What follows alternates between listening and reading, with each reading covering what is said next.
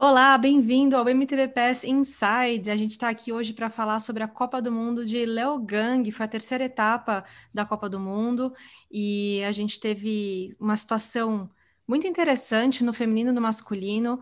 A gente vai comentar sobre tudo isso com uma pessoa que eu tenho muito respeito.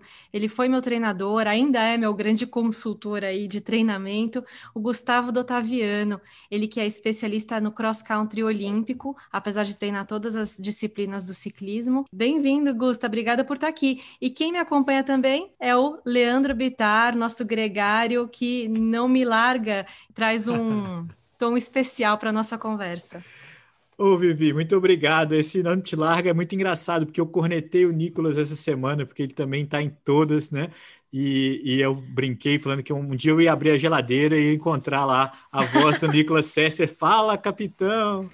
E é. eu também não estou muito diferente, estou sempre aqui com você e é um grande prazer. E dessa vez receber também o Gustavo. Gustavo, muito bem-vindo, cara. Que prazer. Opa, Vivi, Leandro, muito obrigado. Eu que agradeço o convite de falar um pouquinho da, da, da Copa do Mundo que aconteceu no, no, final de semana.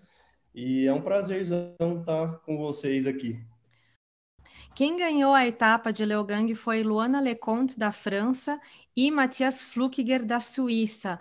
E a gente está vendo, apesar do Matias já ser um cara super experiente, está saindo finalmente da sombra do Nino, mas no feminino a gente está tendo essa revelação barra ascensão das atletas mais jovens subindo para a elite, já arrasando, mandando ver, colocando minutos nas adversárias, que é o caso da francesa Luana Leconte. Gustavo, o que está acontecendo no esporte que o negócio mudou muito de uns anos para cá? Antes, os atletas subiam para a elite, demoravam um pouco para ter resultado nessa categoria. Mas desde Kate Courtney, que já subiu para a elite ganhando o campeonato mundial, a gente está vendo isso só aumentar. E a gente tem até uma atleta sub-23, Mona Mitterwalner, que ainda não pode subir para a elite, que quando corre junto com a elite em outras provas que não são Copa do Mundo, já coloca três minutos na segunda colocada. O que, que é isso? Então, é, é uma, uma coisa que faz a gente parar para pensar, até nós treinadores, porque pensando em treinamento, né, é, é, bem complicado, porque os atletas mais experientes também usam todas as metodologias de, de treinamento já desde a base que a gente usa há muitos anos, até as tecnologias e, os, e as metodologias novas né, que vem surgindo de treinamento. Só que ainda a gente vê que isso está tá fazendo diferença, essa questão da, das atletas mais jovens, né? E, e, é difícil explicar. Então a gente começa a pensar um pouco, talvez, na parte genética, né? Se, se algo mudou, eu acho que vai ter que ser um pouquinho mais investigado essa questão, porque começou, na verdade, é, no ano passado, né? Que começou essa, esse, essa ascensão dessas atletas jovens e colocando, vamos dizer, essa diferença muito grande né, nos atletas mais experientes em provas é, importantíssimas, como a Copa do Mundo, por exemplo. Eu penso um pouquinho na questão da, da pandemia, né? É, eu não sei se foi uma coincidência, lógico, hum. no ano há anos atrás no masculino veio alguns atletas jovens como Mathieu Van Der Poel, né? É, que veio já no ano retrasado, se despontando, muito jovem, né, andando já na ponta, mas não era dessa forma que essas meninas. O próprio é... Tom Pidcock, né, Gustavo, que também chegou Sim, isso, voando, Tom né? Pidcock chegou voando demais Milan agora, Vader. esse ano, ano passado. O Milan Vader também, A que é muito Andrea, jovem. Sim. Sim, e então eu não sei se tem alguma questão é, da pandemia, que lá na Europa, a questão do ano passado da pandemia, é, eles respeitam demais isso. E realmente eles ficaram um bom tempo treinando indoor, né? Então, é, cada organismo pode se comportar de uma forma quando a gente pensa nesse treinamento indoor. E aí, a hora que vai passar, vamos dizer, ter essa transferência para para trilha, para a prova, né, para a estrada, é, às vezes cada organismo pode se comportar diferente. E talvez, Sim. será que o organismo dos mais jovens teve uma transferência melhor? É uma coisa a se pensar também. Pode ser tanta coisa, né? Porque pode ter uma relação com a questão comportamental do mais jovem ter tá mais de se divertindo mais na vida, no esporte, se sentir menos pressionado, tem, tem menos a, a perder. E aí os, os mais velhos, mais experientes já tem toda uma pressão, uma tensão, uma ansiedade maior. A impressão que a gente tinha inicialmente é que a informação está chegando muito fácil para eles, né?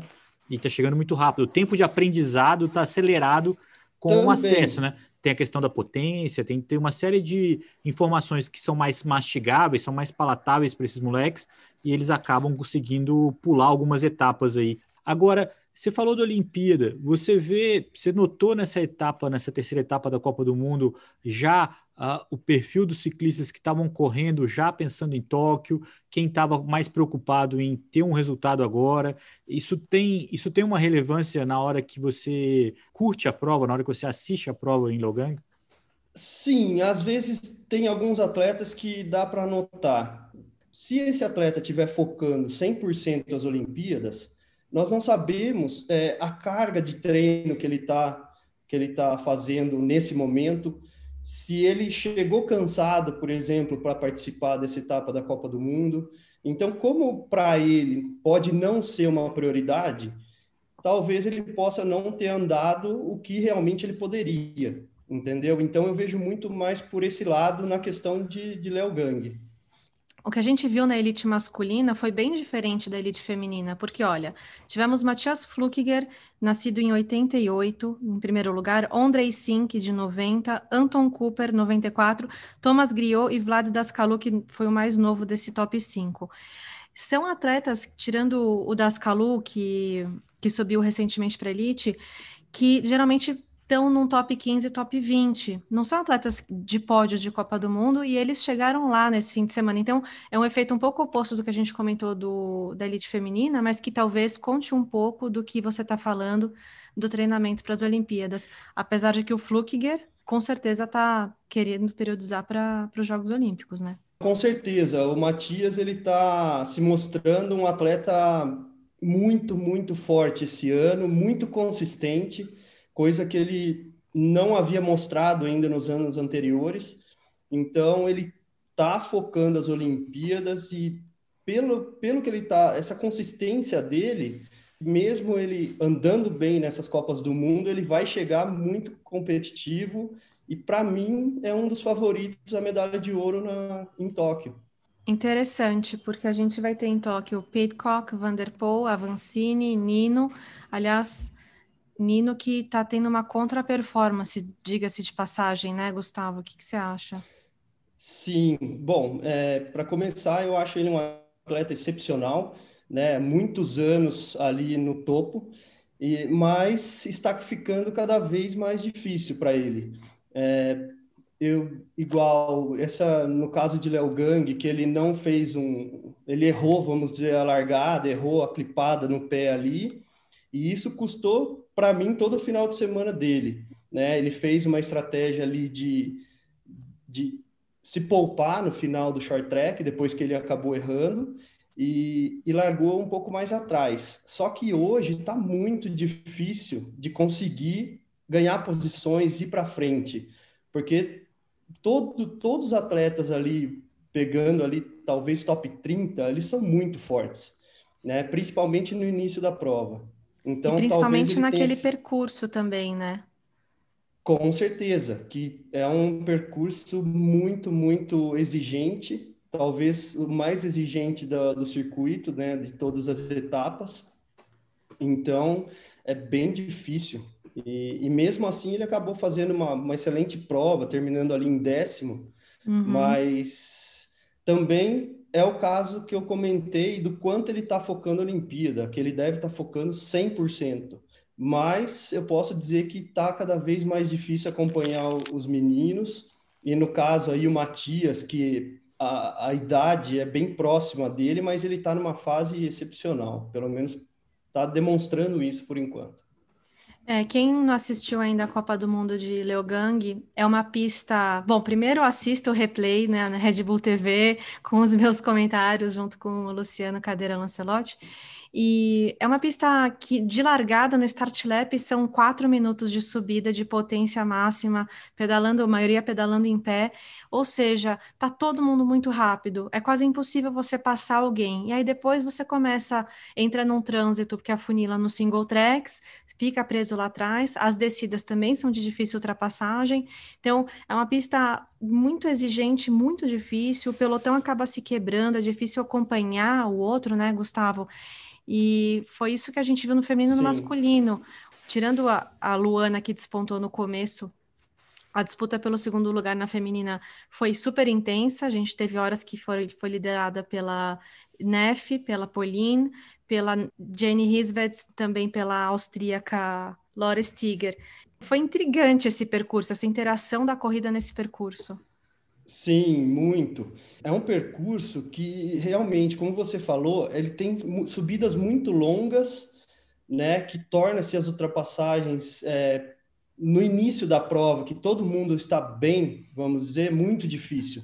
Né? Depois já cai num single track complicado, muito técnico, e as partes é, que tem de plano, eles têm vários pumps, vamos dizer, e não tem um lugar que tem muito pedal constante. E tem uma questão também que eu penso dessa pista, que são os diversos é, terrenos que, que é encontrado. Então tem a grama que é muito pesada, tem a parte mais úmida no single track, tem a parte mais batida com pedra solta em determinados momentos. Então isso faz com que o atleta tenha que aplicar força de forma muito diferente e possa gerar um desgaste também diferente de outras pistas, por exemplo. A Yolanda Neff fez um ataque fantástico na quarta volta, passou a Pauline, aliás, elas que estavam numa disputa intensa, relembrando os velhos tempos, até quando elas eram da mesma equipe livre no passado, e estavam trocando de posição, Pauline tentando mostrar soberania na subida, travando a Yolanda para as descidas, porque sabe que a Yolanda é mais rápido, até que a Yolanda conseguiu na quarta volta fazer um ataque, abrir um pequeno gap, chegar lá no topo da, da pista com vantagem, já alguns metros na frente, e Aí ela começou a descida na frente, a gente falou: pronto, agora a Yolanda Neff vai ganhar a prova, porque ela vai abrir 15 segundos no mínimo nessa descida, vai conseguir manter para a última volta e vai ficar em segundo lugar. Vai ser o grande retorno da Yolanda Neff. Mas aí que aconteceu? Ela saiu do trecho da mata fechada, aliás, a câmera nem filma esse trecho, perdendo a vantagem, foi ultrapassada pela Laura Stiger, depois Paulina até passou ela, e ela com sem o óculos na cara, com uma expressão diferente, descendo devagar, a gente falou, alguma coisa aconteceu.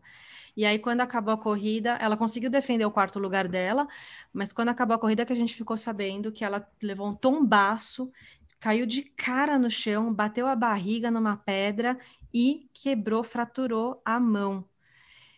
Você tem, fez qual que é a sua leitura quando você vê isso acontecer? A atleta tá com, tá com tem tudo a perder, fez um ataque ali, apostou as fichas dela, mas arriscou demais na descida, foi azar, não administrou bem a energia dela. Qual que é a sua leitura?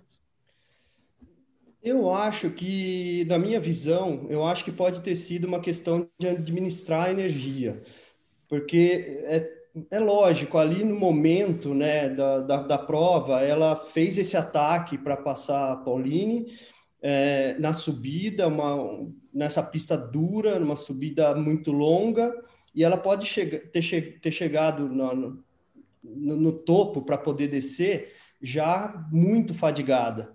Né? E ela, a gente sabe que ela desce muito bem e ela normalmente não segura nas descidas. E com isso, ela pode ter se perdido e tomado esse tombaço que resultou nessa fratura aí na mão um perigo, né, na iminência dos jogos, né? Sim, com certeza. É uma coisa que os atletas têm que pensar até é, na questão que eu falei, né, de planejamento de, de treino, de objetivo, de, do foco nas Olimpíadas.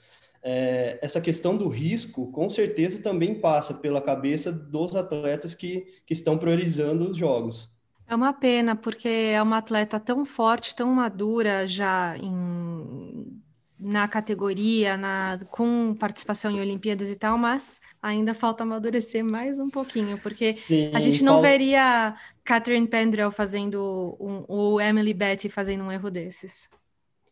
Com certeza, Vivi. Ainda falta amadurecer um pouquinho mais.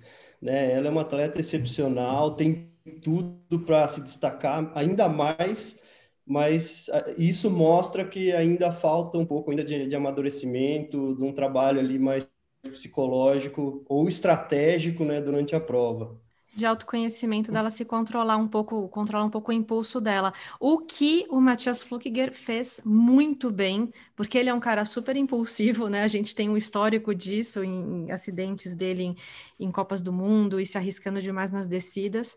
Só que ele está admini tá administrando isso, ele amadureceu esse ponto e aí usou isso a favor e segurou, sabendo que ele é mais apto na descida, ele conseguiu não arriscar demais e levar melhor na disputa ali com o Audrey Sink.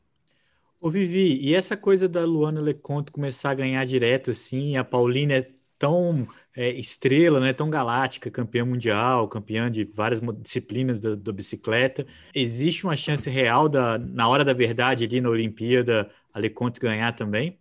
Eu acho que tem, porque Paulina ela tá numa fase terrível tecnicamente. A gente nunca viu Paulina andando tão mal nas descidas. Eu não sei o que aconteceu com ela mas ela era mais rápida, mais fluida. Até nos treinos ela postou vídeos andando bem, só que chega na prova, ela tá com uma postura devagar, parece que ela quer ganhar a prova na subida. Mas a Luana Leconte não quer saber disso, não. Ela tá descendo muito bem, andando super fluida nas partes técnicas, né, Gustavo? O que, que você acha?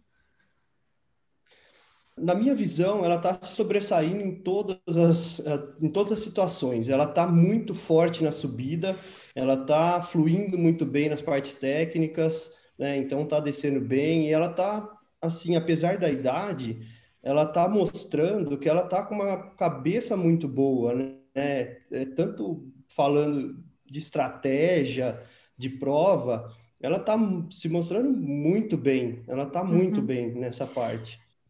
Exatamente, isso me surpreende porque normalmente eles chegam dando cabeçada, fazendo esse tipo de erro, exagerando na, na dose, largando muito forte, e ela tá sabendo fazer. Ela larga, larga a prova, ela nunca é a que puxa na frente, ela deixa as outras se colocarem e ela deixa a força dela aparecer, né? Sim, sim. Só, mas o impressionante é que ela tá tão confiante que ela toma essa decisão, igual o Léo Gang, ela tomou essa decisão abrindo a segunda volta. Ela andou praticamente cinco voltas na frente de sim. todo mundo. Então, isso mostra a autoconfiança que ela tá nesse momento. Então, eu acho que ela é uma séria candidata ao Ouro Olímpico também. Muito bom, então, essa conversa. Dá para ir longe, né, Gusta? A gente adora conversar e trocar essas ideias, essas informações. Adoro. Obrigada por passar por aqui, espero te ter de volta. Obrigada, Leandro Bitar, de novo, por estar aqui presente sempre, não me deixar na mão.